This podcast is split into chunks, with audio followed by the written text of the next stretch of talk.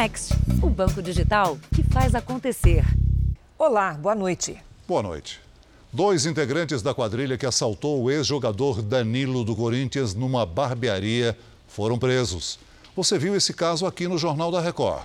A polícia descobriu que o grupo aterrorizava os moradores de um bairro nobre em São Paulo. A especialidade deles era roubar carros de luxo. A mulher atravessa a rua com a filha em direção ao carro de luxo que está estacionado do outro lado. Quando a criança entra no veículo, dois assaltantes chegam armados e rendem as duas. Eles roubam os objetos da vítima e liberam a mulher, que corre desesperada com a filha no colo. Os suspeitos fogem com o veículo. Agora, o alvo da mesma quadrilha é este carro importado branco. Assim que o motorista estaciona, os três ladrões roubam o celular e a bolsa das mulheres e levam o carro. Durante os últimos seis meses, os policiais fizeram um cerco à quadrilha que aterrorizava os moradores da zona leste de São Paulo. Os investigadores monitoraram os passos dos suspeitos. O grupo agia sempre da mesma maneira deixava os veículos roubados em ruas do bairro por um tempo, até descartar o rastreador. Depois voltava para buscar os carros. Além de roubar veículos de luxo, a quadrilha também assaltava lojas e estabelecimentos comerciais em bairros nobres de São Paulo. Foram esses mesmos suspeitos que fizeram o ex-jogador do Corinthians, Danilo, refém, há um mês. As câmeras de segurança flagraram o momento em que Danilo entra na barbearia e é rendido pelos criminosos. O ex-atleta deita no chão e rasteja com outras vítimas para um cômodo nos fundos da loja. A polícia já prendeu 12 dos 14 suspeitos. Os últimos dois estavam no roubo da barbearia. Gabriel da Silva Pereira foi detido em São Paulo e Anderson Lucena em Pernambuco. Vinícius Marques e Ezequiel Santos, que tiveram as prisões decretadas, ainda estão foragidos. Veja agora outros destaques do dia. Ministro do Supremo decide que patrões podem exigir comprovante de vacina.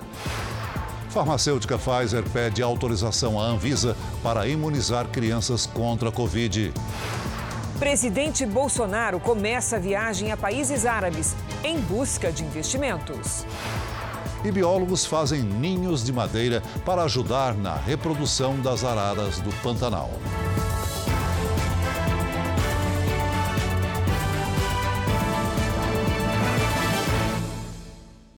Oferecimento: Bradesco. Abra sua conta grátis pelo app.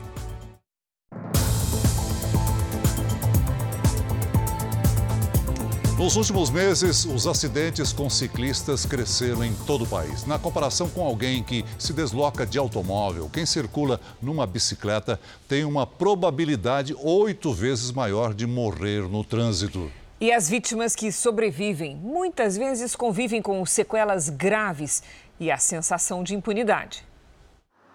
Quando o caminho de casa, o lugar preferido para passear de bicicleta, vira uma lembrança perversa um percurso a ser evitado. Alessandro ainda tenta assimilar as mudanças na rotina, no corpo, um trauma talvez para a vida inteira. O ciclista foi vítima de um acidente grave quando saía de casa para uma volta de bicicleta. O dia do, o dia do acidente eu, eu apaguei o dia inteiro, não, não lembro de, nem de ter saído de casa. O acidente aconteceu no dia 6 de junho desse ano, por volta das 7h30 da manhã. O ciclista atravessava essa avenida aqui em Mogi das Cruzes, exatamente na faixa de pedestre, quando foi atingido por um carro em alta velocidade. Com impacto, a vítima foi arremessada a uma distância de cerca de 60 metros e o motorista fugiu sem prestar socorro. O camarada atropela um ser humano, deixa jogado, exposto e aí deixa a gente bastante revoltado, bastante triste, porque não é um caso isolado, são vários casos que ocorrem, né? As câmeras instaladas no comércio local mostram o momento da colisão. Foi mais de um mês de internação em estado grave, uma semana na UTI. Alessandro sofreu fraturas na cabeça, na coluna e um ferimento profundo que causou a amputação da perna direita. Há 20 dias, o vendedor tenta se adaptar a uma prótese, feita sob medida. Os custos dos procedimentos já passam de 200 mil reais. Tudo pago pela família que tenta se desfazer de bens para dar continuidade ao tratamento. O caso revoltou a cidade de Mogi das Cruzes. Centenas de ciclistas se reuniram num ato de solidariedade. Em todo o Brasil, de janeiro a maio desse ano, houve um aumento de 30% no número de acidentes graves envolvendo ciclistas. Só em São Paulo foram quase 2 mil acidentes. Muitos ainda sem punição. No caso de Alessandro, o motorista responde ao processo em liberdade. O advogado diz que desde o dia do acidente, o atropelador vem se colocando à disposição do ciclista. Ele foi denunciado por lesões corporais graves, omissão de socorro e falta de habilitação. A família também pede uma indenização para pagar o tratamento. A pessoa que dirige sem habilitação, com excesso de velocidade, assume o risco de produzir um resultado morte. Nós temos que mostrar que ele foi irresponsável, além de omisso, em desprezo à vida humana. Eu estou tentando seguir o que eu fazia antes, voltar a pedalar e seguir meu caminho. A alta nos preços das passagens aéreas tem feito muita gente optar pelo transporte rodoviário. A viagem demora mais tempo mas é claro, sai bem mais em conta. A variação no valor chega a ser mais do que o dobro para um mesmo destino. Viajante profissional, Gil não parou nem na pandemia. Este ano passou por 19 estados brasileiros. Eu percebi que no começo do ano os voos estavam acessíveis e isso acabou fazendo com que eu tivesse a possibilidade de viajar mais. Desde maio, ela trocou as viagens aéreas pelas rodoviárias as viagens acabaram ficando um pouquinho mais inacessíveis financeiramente. Então eu tive deslocamentos muito grandes de ônibus, seja, por exemplo, do Parnaíba até Fortaleza, de Brasília para São Paulo. Então eu acabei conseguindo manter a minha atividade de viagem mais é, de uma forma mais econômica, optando por um meio de transporte mais econômico. Ela também cria roteiros e vende viagens para grupos de mulheres. Para o final do ano, decidiu excluir os voos dos pacotes. Então eu comecei a pegar grupos pequenos, mais organizados através do rodoviário. Né? Então eu freto micro-ônibus, a gente junta a mulherada e vai aí é, viajar juntas. Os aumentos dos combustíveis, do dólar e da procura por viagens com o avanço da vacinação são os principais motivos apontados por este economista para a disparada dos preços desse custo alto as companhias aéreas estão querendo repassar uh, para o seu consumidor final. Esse setor aéreo consegue repassar os preços das passagens muito mais rápido. Né? Você faz uma cotação agora de uma viagem, você vai pensar um pouco, vai almoçar e tentar fazer a compra no final da tarde, você já vai ver um outro valor. A pesquisa do IBGE sobre a inflação divulgada esta semana mostra que a passagem aérea foi o quarto item que mais aumentou no Brasil no acumulado de 12 meses 50%. Com uma alta tão drástica, a migração para outros meios de transporte é inevitável. Simulações em sites de vendas de passagens de ônibus e de avião mostram grandes diferenças para o final do ano. Numa viagem de ida e volta entre Brasília e Goiânia, o ticket aéreo sai 386% mais caro do que o rodoviário. De São Paulo para Belo Horizonte, 285%. E de São Paulo para o Rio de Janeiro, 209%. No ano passado, Matheus viajou com a família de Recife para São Paulo e de São Paulo para o Rio de Janeiro. Tudo de avião. Este ano não vai dar. Em vez dos 45 minutos de voo de São Paulo para o Rio, vai gastar 6 horas de ônibus. Perde tempo, mas não o passeio nas praias cariocas. É, se tivesse que ser de avião, com o preço que está hoje, infelizmente eu teria que abrir mão. Demora um pouco mais. Mas aí chegar lá, só lazer, né? Milhares de motoristas já começaram a deixar a região metropolitana do Rio de Janeiro para aproveitar a folga do feriado da Proclamação da República, que é o segundo prolongado em apenas duas semanas. Cerca de 850 mil veículos devem passar pela Ponte Rio-Niterói. Quem está lá é o repórter Pedro Paulo Filho. Olá, Pedro Paulo, boa noite. Como é que está o movimento por aí? Olha, Cris, haja paciência por aqui, viu? Boa noite para você, boa noite a todos. Desde cedo, os motoristas estão enfrentando muita lentidão para cruzar os 13 quilômetros da ponte. Nesse momento, o tempo de travessia para quem sai do Rio de Janeiro é de 35 minutos. Isso é quase o triplo da média normal. E essa sexta-feira deve ser o dia de maior trânsito nessa pista das, de saída da região metropolitana. São esperados mais de 83 mil veículos que devem seguir para destinos como a região dos lagos, onde ficam as cidades de Cabo Frio, Búzios e Arraial do Cabo. Agora, na volta do feriado, a expectativa é de que 152 mil motoristas cruzem novamente a ponte no retorno ao Rio de Janeiro. Eu volto com você. Obrigada, Pedro Paulo. E em São Paulo, a expectativa é de que 3 milhões de veículos deixem a capital. Os terminais rodoviários também devem ter um movimento acima da média. Quem está lá a repórter Mariana Bispo, que tem todas as informações. Olá, Mari, boa noite. Oi, Cris. Boa noite para você e a todo mundo que nos acompanha. Aqui no terminal rodoviário do Tietê, o maior da América Latina, a movimentação é intensa.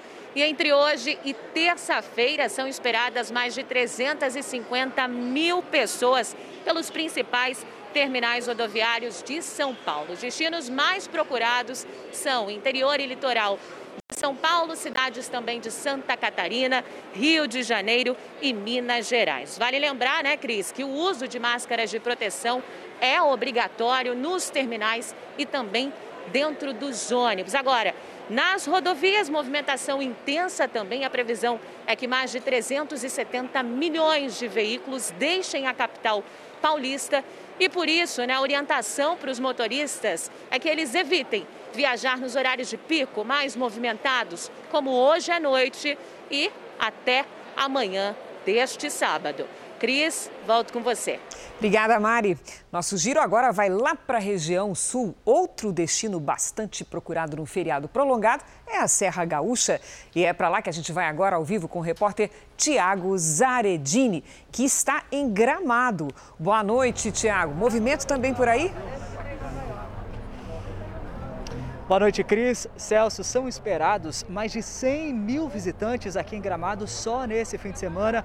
Muitos ainda não chegaram e as estradas estão lotadas. São turistas de todo o Brasil que vêm atrás desse espetáculo de iluminação que inicia sempre que anoitece. A cidade já está no clima de Natal. Por aqui, os tradicionais shows artísticos que emocionam o público voltaram a acontecer nesse ano, depois de uma pausa em 2020 por conta da pandemia.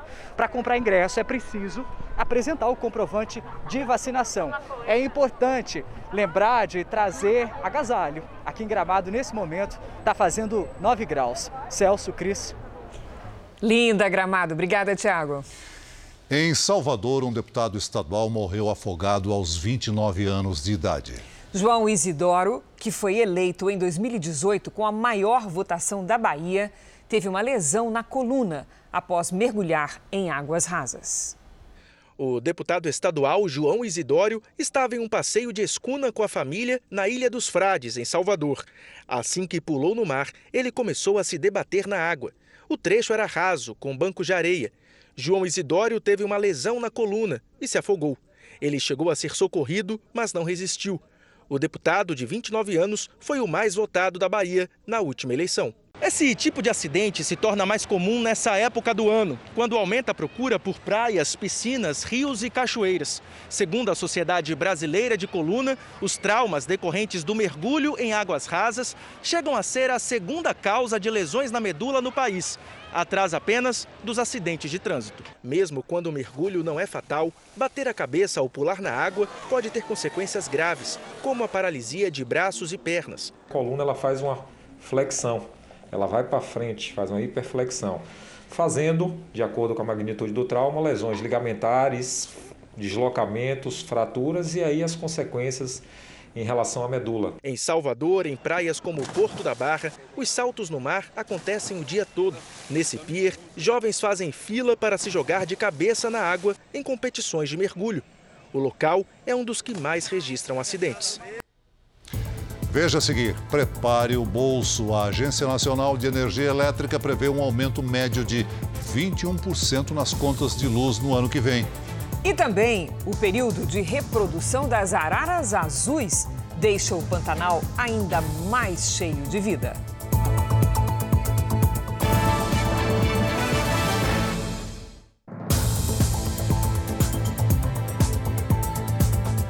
Presidente Bolsonaro embarcou nesta sexta-feira para uma viagem de uma semana ao Golfo Pérsico. Bolsonaro vai passar por três países em busca de investimentos para o Brasil. Antes de embarcar, ainda pela manhã, o presidente assinou duas medidas para facilitar a implantação do programa Auxílio Brasil. Depois seguiu para a base aérea. Serão sete dias em busca de investimentos em países do Golfo Pérsico, o Bahrein, o Catar e os Emirados Árabes Unidos. A agenda oficial começa no domingo, quando o presidente participará de um fórum sobre investimentos no Brasil e visitará o pavilhão da Embraer na Feira Aeronáutica de Dubai. Jair Bolsonaro participa na segunda-feira do Dia do Brasil, no pavilhão da Expo Dubai 2020.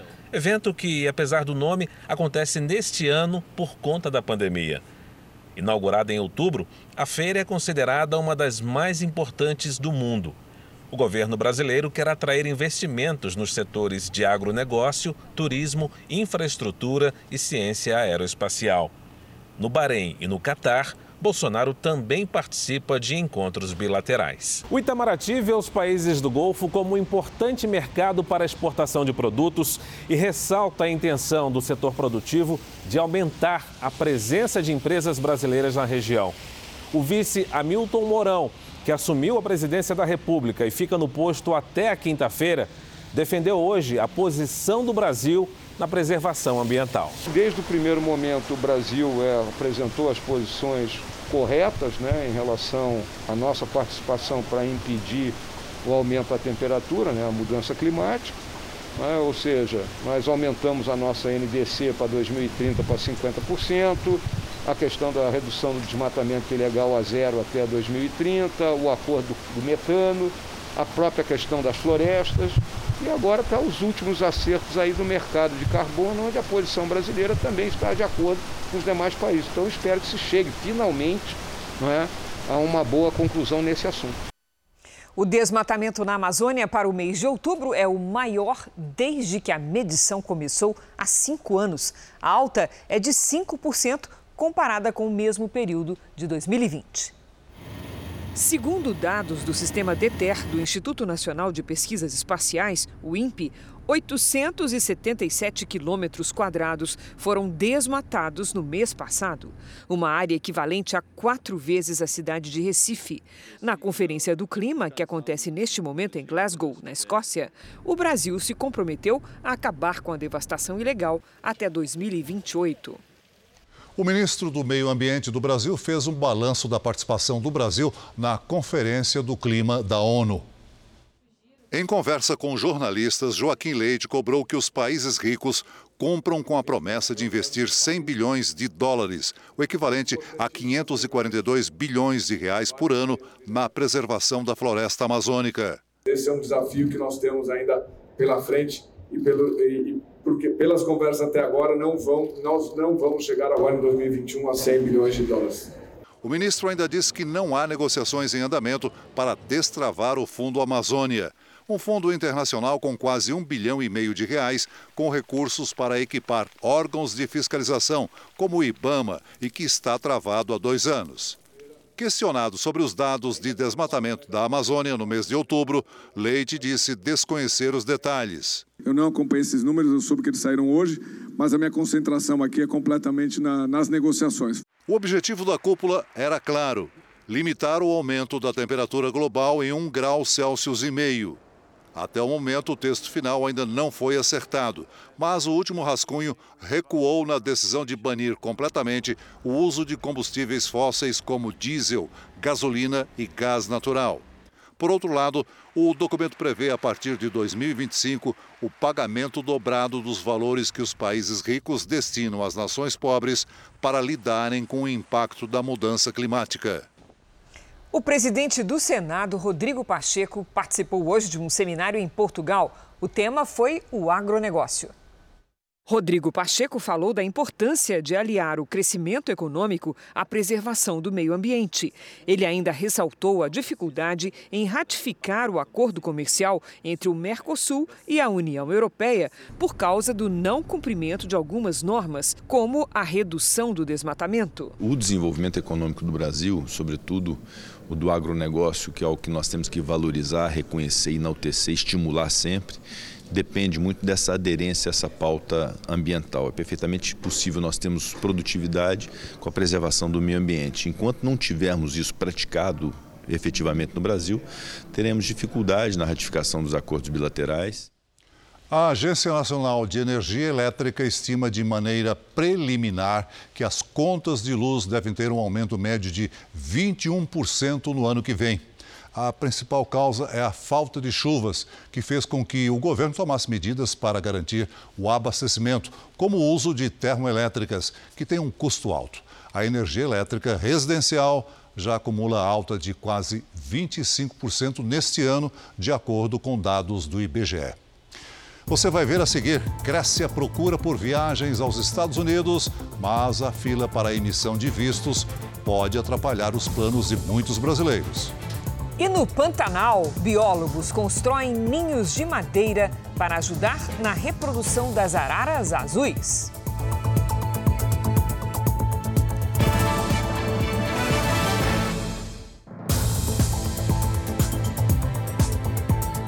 Com a abertura das fronteiras, a procura por viagens para cidades dos Estados Unidos explodiu nas agências de venda de pacotes e passagens. O problema é o visto de entrada no país. O consulado ampliou o atendimento, mas tem muita gente na fila. Foram cinco remarcações desde março do ano passado. E a Natália, que costumava viajar para a Flórida a cada dois meses, finalmente vai embarcar mesmo com o câmbio alto. O dólar estava na casa de 3,40, 3,50. E agora a gente está com essa expectativa do dólar super alto, mas o sonho da viagem para os Estados Unidos, eu acredito que o brasileiro não deixa de ir. Olha só o resultado de tantas viagens represadas. A busca por pacotes que têm como destino cidades dos Estados Unidos aumentou cinco vezes desde que o país reabriu as fronteiras em 8 de novembro. Esta noite, o terminal internacional do aeroporto de Cumbica, em Guarulhos, estava abarrotado. Orlando e Nova York voltaram a liderar as buscas por pacotes, depois de terem perdido espaço para Cancún, Dubai e cidades da Espanha e Portugal. Mas em número de viajantes, a Argentina deve continuar liderando o ranking. A disparada do câmbio está sendo superada com muitas prestações. Viagens internacionais, todas elas têm a base em dólares. A gente transforma o valor que você vai pagar em reais no dia do fechamento da sua compra e você pode pagar em até 10 vezes essas parcelas já fixas em reais. O consulado americano em São Paulo chegou a atender 700 pessoas num só dia esta semana. Mas quem pretende viajar de última hora vai encontrar dificuldades. A fila tá grande, porque a gente trabalha em parceria com um despachante e ele cuida dos nossos clientes e muito cliente quer passar o Réveillon e não vai poder justamente por não ter o visto. Não é problema para Natália, que já tinha visto e as passagens compradas e com o câmbio antigo. Quando anunciou essa abertura, foi uma grande alegria aí para quem já, já tem as passagens, já tinha tudo comprado, né, e ficou esperando por esse momento. Pelo menos 120 carros foram destruídos em um incêndio que atingiu o depósito do Departamento de Trânsito de Capivari do Sul, no Rio Grande do Sul. O fogo começou por volta das duas horas da manhã e às quatro e meia já estava controlado. A Polícia Civil investiga o caso e analisa as imagens das câmeras de segurança. A suspeita é de que o incêndio tenha sido criminoso. Cinco vereadores de Minas Gerais são investigados pela prática de rachadinha. Além disso, empresários são suspeitos de emitir notas frias e desviar ao menos 12 milhões e meio de reais dos cofres públicos. A Força Tarefa cumpriu 40 mandados judiciais em cinco cidades da Zona da Mata Mineira. Segundo a denúncia, o esquema envolvia cinco dos 17 vereadores de Muriaé. Um deles teve a prisão preventiva decretada. Doze empresários da região, seis postos de combustíveis e três construtoras são acusados de participação na fraude investigada. Fraude à licitação, lavagem de dinheiro, organização criminosa, dentre outros crimes perpetrados aí que geraram potenciais dano, danos ao, ao erário público. A investigação começou há sete anos. As empresas são acusadas de roubar os cofres públicos, emitindo notas frias por serviços que nunca teriam sido prestados. Já os vereadores são investigados pela prática da rachadinha, ou seja, estariam exigindo dos assessores que nomearam a devolução de parte do salário mensal de cada um. O Ministério Público Estadual calcula um prejuízo de ao menos 12 milhões e meio de reais aos cofres públicos. A gente está buscando uh, aprofundar todas essas linhas de, de apuração para poder verificar de fato uh, a existência e o valor atualizado desses danos, a prova para a gente poder oferecer denúncia criminal em relação a todos os responsáveis que participaram dessa, que, que, tenham participado de, desses fatos. O Supremo Tribunal Federal suspendeu parte da portaria do governo que impedia as demissões pelas empresas dos funcionários que não tomaram a vacina. Vamos falar com o repórter Alessandro Saturno, lá em Brasília. Boa noite, Alessandro. Quais são as informações? Olá, Cris. Boa noite para você, para o Celso e a todos que nos assistem. Essa decisão ela foi tomada pelo ministro Luiz Roberto Barroso.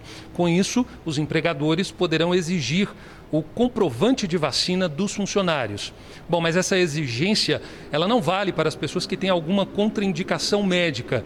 Além disso, poderá ocorrer a demissão se alguém se recusar a apresentar o comprovante. Mas essa daí é uma das últimas medidas a ser tomada. O ministro Luiz Roberto Barroso, ele defende a ampla cobertura vacinal para conter a pandemia.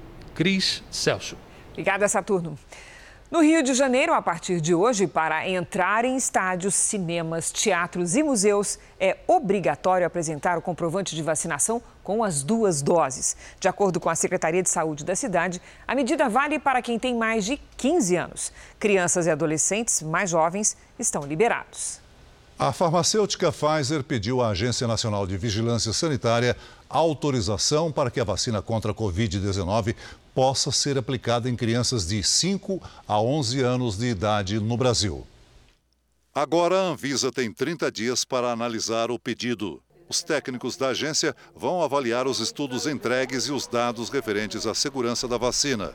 A farmacêutica confirmou que a dose será numa quantidade menor do que a aplicada em adultos. Nos Estados Unidos, o imunizante já foi aplicado em mais de um milhão de crianças a partir dos 5 anos de idade.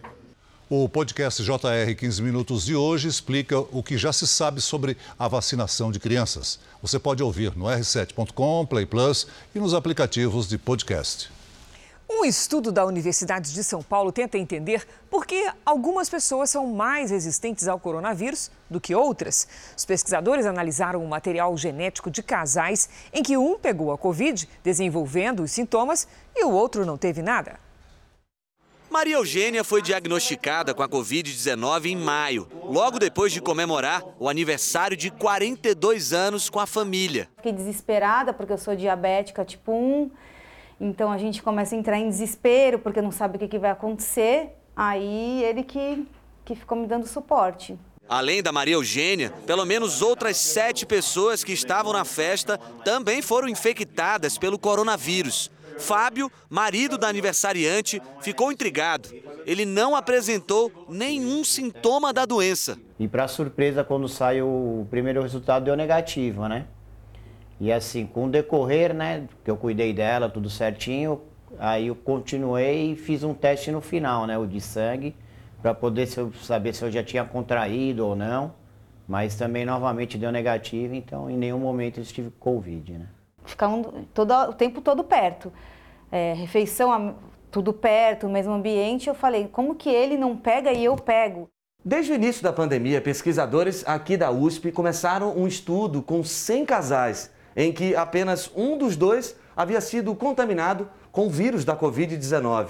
O objetivo é entender por que o sistema imunológico de algumas pessoas consegue barrar a doença. E o que, que nós descobrimos? Que as pessoas que têm a Covid, elas têm uma resposta mais lenta, menos eficiente de células que a gente chama de NK. NK vem do inglês Natural Killers. São as primeiras células do nosso corpo que reagem quando a gente tem uma infecção. Tá? Enquanto que nas pessoas resistentes, essa ativação dessas células NK seria muito mais rápida e muito mais eficiente.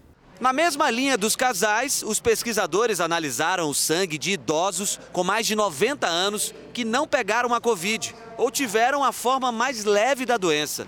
Eles também vão ajudar a entender por que algumas pessoas são mais resistentes ao vírus. E nós conseguimos coletar 100 amostras de pessoas com mais de 90 anos que tiveram formas muito leves ou não, ou não tiveram nada. E dentre eles nós temos 15 centenários, inclusive uma senhora de 114 anos, tem dois homens de 110. A gente quer descobrir o segredo dessas pessoas, né? Para que todo mundo possa ter essas, essas mesmas qualidades de resistência, né? Desde o começo da pandemia, o brasileiro tem convivido com um aperto nas contas. E para reverter esse cenário, o Banco Central lançou uma plataforma de educação financeira 100% gratuita. O site tem livros, vídeos e guias educativos para ajudar na hora de organizar o dinheiro em casa. O César tem um emprego informal e a mulher dele trabalha algumas horas na cozinha de uma escola. Com o que ganham hoje, é preciso definir prioridades. A gente tem que segurar a conta de luz para poder comer, comprar um, um alimento. Ou a gente segura um alimento e paga a conta de água para não ficar sem. Para completar a renda, o César pede para os vizinhos o óleo de cozinha usado e vende para uma empresa que reutiliza o produto. Ele também recolhe na rua embalagens descartáveis para reciclagem. O meu salário vem para pagar a conta de casa, eu te falei que é o aluguel, o arroz e feijão, isso daqui ajuda no café da manhã, pelo menos. É uma luta diária para sustentar a família. O César diz que nunca passou tanto sufoco, nunca foi tão difícil. Ao mesmo tempo, tem certeza que a situação só não é pior porque ele sabe se organizar para lidar com o dinheiro. A educação financeira pode amenizar as dificuldades de muitas famílias. A Federação Brasileira de Bancos e o Banco Central lançaram um site para ajudar o brasileiro a fazer um diagnóstico da vida financeira, o Meu Bolso em Dia. Toda a dimensão da educação está contida no esforço do Banco Central para melhorar a saúde financeira de todos os brasileiros no, no intuito de levar a milhões de pessoas a oportunidade de realizar sonhos e de melhorar de vida por meio da gestão adequada de suas finanças. É só se cadastrar de graça para ter acesso a orientações sobre como se livrar de dívidas e organizar as contas para melhorar a saúde financeira. As dicas variam conforme as informações passadas por cada pessoa. Uma delas, por exemplo, serve para qualquer um: descobrir os gastos invisíveis aqueles que parecem pequenos, mas no fim do mês fazem a diferença. Há momentos como o atual em que a educação financeira se mostra ainda mais relevante. A pandemia, além da crise de saúde pública, afetou duramente a saúde, a saúde financeira de inúmeras famílias. Hoje, o desafio do César é vencer as dificuldades de cada dia. Mas ele tem também planos para o futuro quando a situação melhorar. Eu penso no meu futuro, penso na minha aposentadoria também. Né? Preciso guardar que eu quero minha casa. Eu quero comprar minha casa, ter meu espaço. O governo começa a se mobilizar para aprovar em tempo recorde no Congresso a prorrogação da desoneração da folha de pagamento. A proposta é vista como essencial para que empregos sejam mantidos e novas vagas possam ser abertas.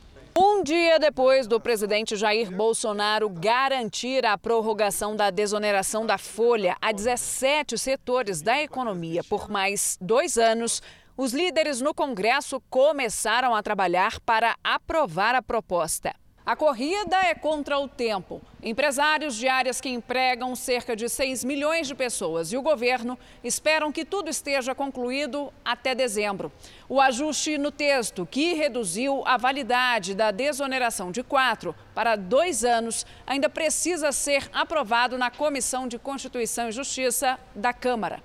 A ideia é acelerar. De lá, seguir para o Senado e só depois para a sanção presidencial. O presidente Jair Bolsonaro, o ministro Paulo Guedes, a todos esses setores estratégicos que estiveram reunidos com o presidente, deixaram claro que é um momento de transição transição consistente para a retomada da economia e isso só ocorrerá com a aprovação da desoneração por mais dois anos. O Congresso Nacional está interessado na solução dessas questões que envolvem o futuro do nosso país, em especial os mais carentes, que o presidente Bolsonaro tem insistido que quer atender, e a manutenção de empregos também, que é a desoneração da folha, que também trata das pessoas que têm esses empregos, que muitas recebem salários é, mais modestos e precisam ser é, mantidas para poder sustentar a sua família.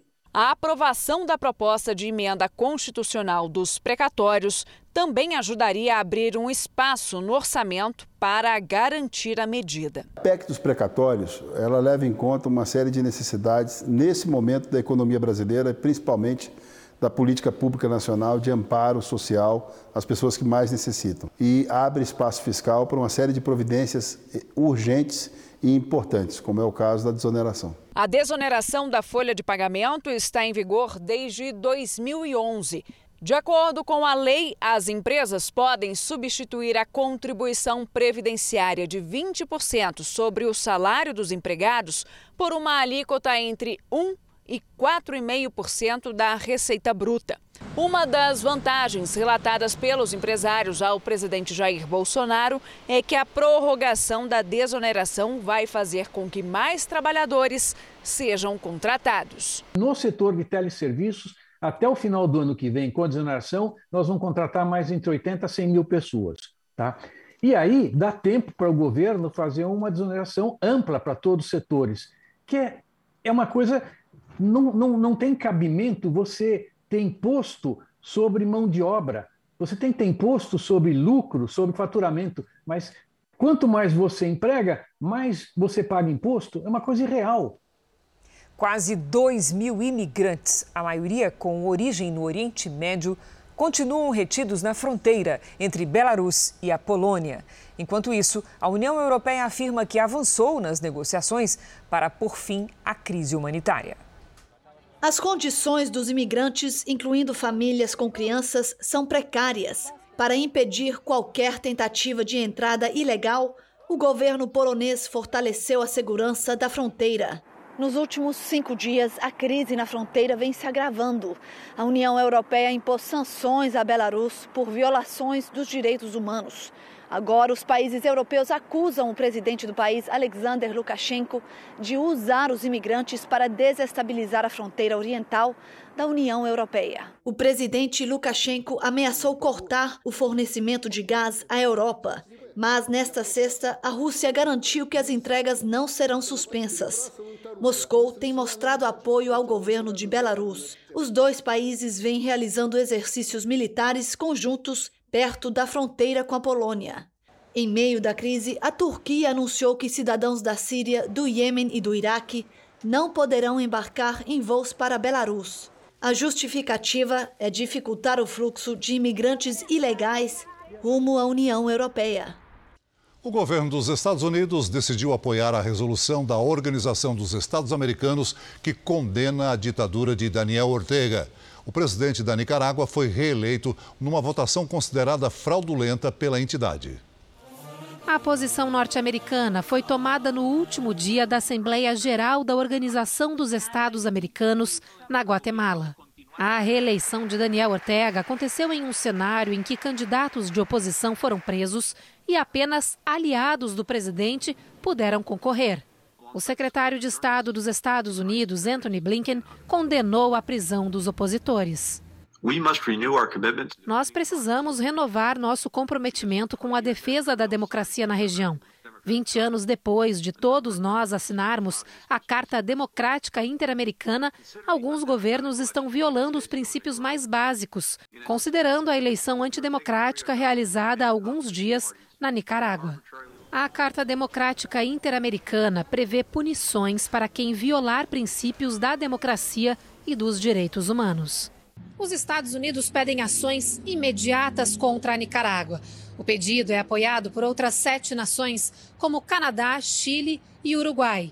Uma possibilidade é a suspensão do país da Organização dos Estados Americanos. Até agora, Brasil e Argentina ainda não se posicionaram sobre o assunto. Ainda durante a reunião, o chefe da diplomacia dos Estados Unidos pediu a libertação de presos políticos em Cuba e na Venezuela e defendeu o direito de manifestantes saírem às ruas contra governos. Enquanto isso, no Brasil, o Partido dos Trabalhadores chegou a publicar uma nota em que celebrava as eleições na Nicarágua. Depois de muitas críticas, o partido retirou a nota de seu site, alegando que ela não havia sido submetida à direção partidária. O Departamento de Estado americano pediu que a ditadura cubana não reprima com violência os protestos previstos para a semana que vem.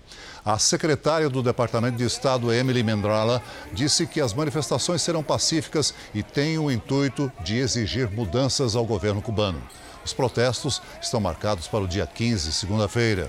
Dias atrás, o presidente do país, Miguel Dias-Canel, pediu para os apoiadores do regime se armarem.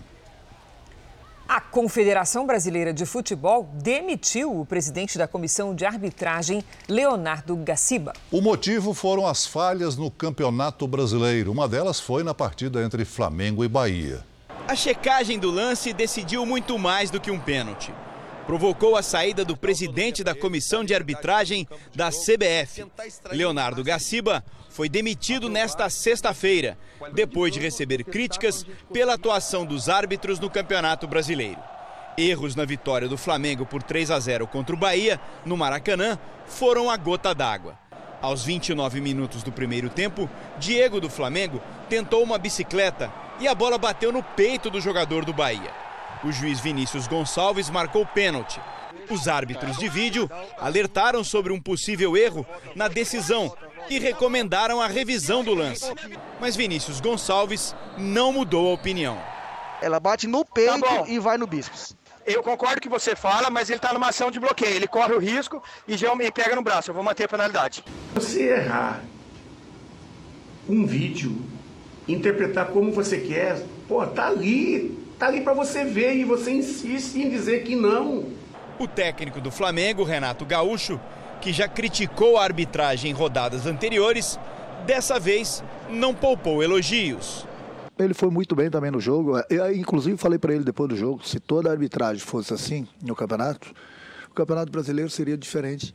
A nomeação de Leonardo Gaciba foi uma tentativa da CBF de modernizar a comissão de arbitragem. Mas depois de quase três anos no cargo, os questionamentos sobre a atuação dos árbitros de campo e de vídeo só aumentaram. A entidade agora promete uma reformulação para diminuir os erros. Uma das propostas seria obrigar a passar por reciclagem quem falhar durante as partidas. Para o lugar de Leonardo Gaciba, foi nomeado interinamente Alício Pena Júnior, que era vice-presidente da comissão de arbitragem da CBF. A gente está tá reunindo com os árbitros, está com os árbitros mais próximos aqui à CBF. Vamos ter um regime aqui de, de uma concentração para esses momentos finais da competição. Todos têm que estar empenhados nisso. O empresário responsável pelo voo que provocou a morte do jogador argentino Emiliano Zala vai cumprir um ano e meio de prisão. A sentença de David Henderson foi anunciada hoje. Ele foi condenado por imprudência e negligência, porque estava em férias e contratou uma pessoa que não tinha licença para voos comerciais para levar Emiliano Sala da França ao país de Gales. Em janeiro de 2019, o avião caiu no Canal da Mancha. O jogador e o piloto morreram. Após deixar o São Paulo, o lateral Daniel Alves vai voltar para o Barcelona da Espanha. O lateral terá contrato até o final da atual temporada europeia, que acaba em junho de 2022. Daniel Alves será reapresentado na próxima semana, mas só deve entrar em campo em janeiro. Ídolo da Espanha, ele é considerado o maior lateral direito da história do clube, onde conquistou 23 títulos. Veja agora os destaques do próximo domingo espetacular. Gasolina é nas alturas e os crimes na bomba. Consumidores que abastecem e fogem sem pagar. E a máfia do combustível batizado. Apenas 13% em cada litro é de gasolina. O resto vocês ainda nem sabem exatamente o que é. A disputa por pedras preciosas no interior da Bahia. E é grande. Numa área de preservação ambiental. Moradores de um vilarejo enfrentam grandes empresas pelo direito de explorar o garimpo. Que tal aprender a fazer uma lasanha bolonhesa igualzinha que se prepara na Itália? Pois a gente ensina no Mitos e Verdades da Alimentação. E mais, será que dá para fazer dieta comendo lasanha? Os brasileiros Avni e Matheus Fernandes entraram com o latido. E esse astro inglês com a balada romântica. A mistura deu o que falar na internet e o resultado desse encontro a gente mostra nesse domingo espetacular. Logo depois do Canta Comigo Tim.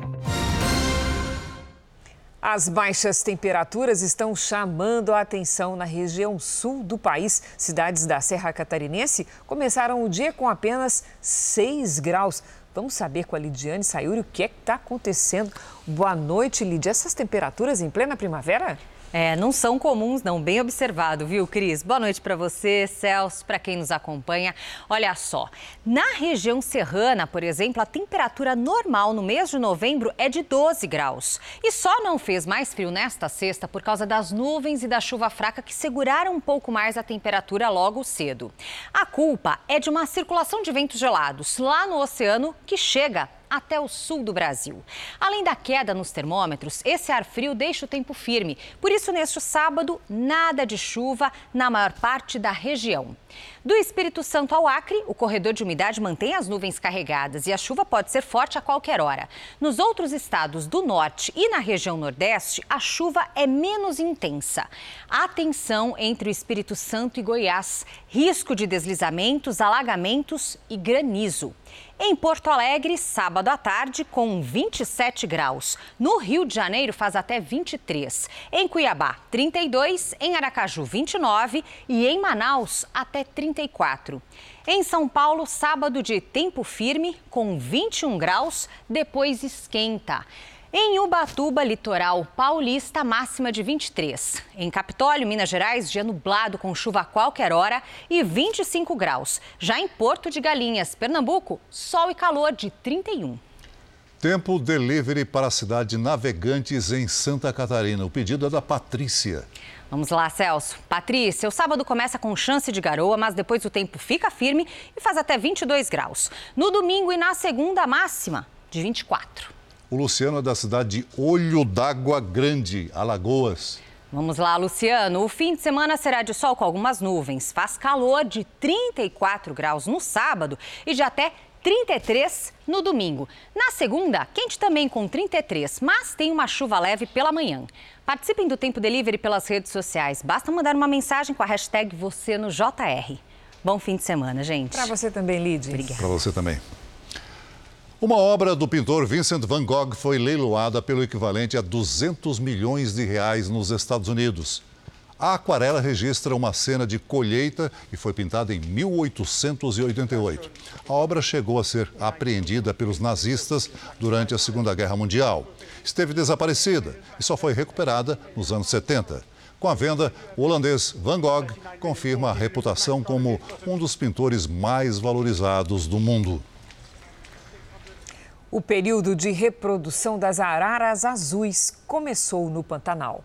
É a região com o maior reduto da espécie no mundo. E para ajudar na procriação do animal, que é símbolo da preservação nacional, biólogos construíram ninhos artificiais de madeira no topo das árvores. Estamos em Miranda, região do Pantanal, em Mato Grosso do Sul. Nesta fazenda, que funciona como um centro de preservação de animais silvestres, acompanhamos o trabalho deste grupo de pesquisadores, que se dedica à preservação das araras azuis, uma das aves mais exuberantes da fauna brasileira. Durante o período reprodutivo, as araras escolhem as cavidades das árvores para construir seus ninhos. Mas para ajudar a reprodução, já faz um tempo que o projeto instala também esses caixotes de madeira para as aves usarem. E tem dado certo. Esse aí tem 28 dias de vida. Tá super bem. Em outro ninho artificial construído para as araras, uma boa surpresa para nossa equipe. Flagramos este filhote de falcão. Os ninhos artificiais vieram como uma alternativa para aumentar o número de cavidades para reprodução e diminuir a pressão de disputa entre os bichos, né, entre as próprias araras e outras espécies. Então hoje, com esse aporte de ninhos artificiais, a gente tem mu muitos bichos usando também, não só as araras. O Pantanal ainda é o maior reduto de araras azuis no mundo. A estimativa é que vivam aqui cerca de 5.500 animais. A espécie saiu da lista dos ameaçados de extinção, mas as queimadas dos últimos anos e a seca vêm prejudicando a multiplicação. No último período reprodutivo, metade dos filhotes não sobreviveu. Estamos num período de seca extrema no Pantanal, um período de seca que a gente nunca viu nos últimos 121 anos. Então, tudo isso faz com que haja uma escassez de alimento para uma espécie que já é mais frágil, que se alimenta de poucas espécies na natureza, como basicamente de duas palmeiras, e é, encontra dificuldade de encontrar bons locais para a reprodução. Nesta nova temporada, uma sensível melhora. Na árvore centenária de ninho natural, esse filhote tá bem saudável. As araras azuis demoram em média até sete anos para iniciar o período de reprodução. E quando encontram um parceiro, é para a vida toda. E detalhe: cada casal tem geralmente apenas um filhote por ano. E quando a gente encontra um filhotão como esse que resiste, que está se desenvolvendo, é uma alegria para toda a equipe.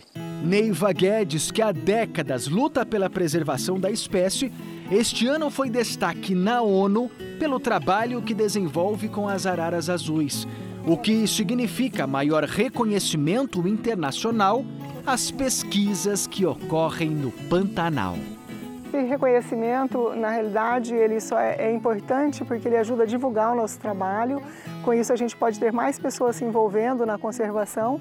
Mas o que a gente quer, além da arara azul, que é uma espécie bandeira, uma espécie mais frágil e importante, é, na realidade, a gente quer a conservação da biodiversidade. O Jornal da Record termina aqui. A edição de hoje na íntegra e também a nossa versão em podcast estão no Play Plus e em todas as nossas plataformas digitais. E à meia-noite e meia tem mais Jornal da Record. Fique agora com a novela Gênesis. Boa noite, ótimo fim de semana. Eu volto na quarta-feira. Boa noite.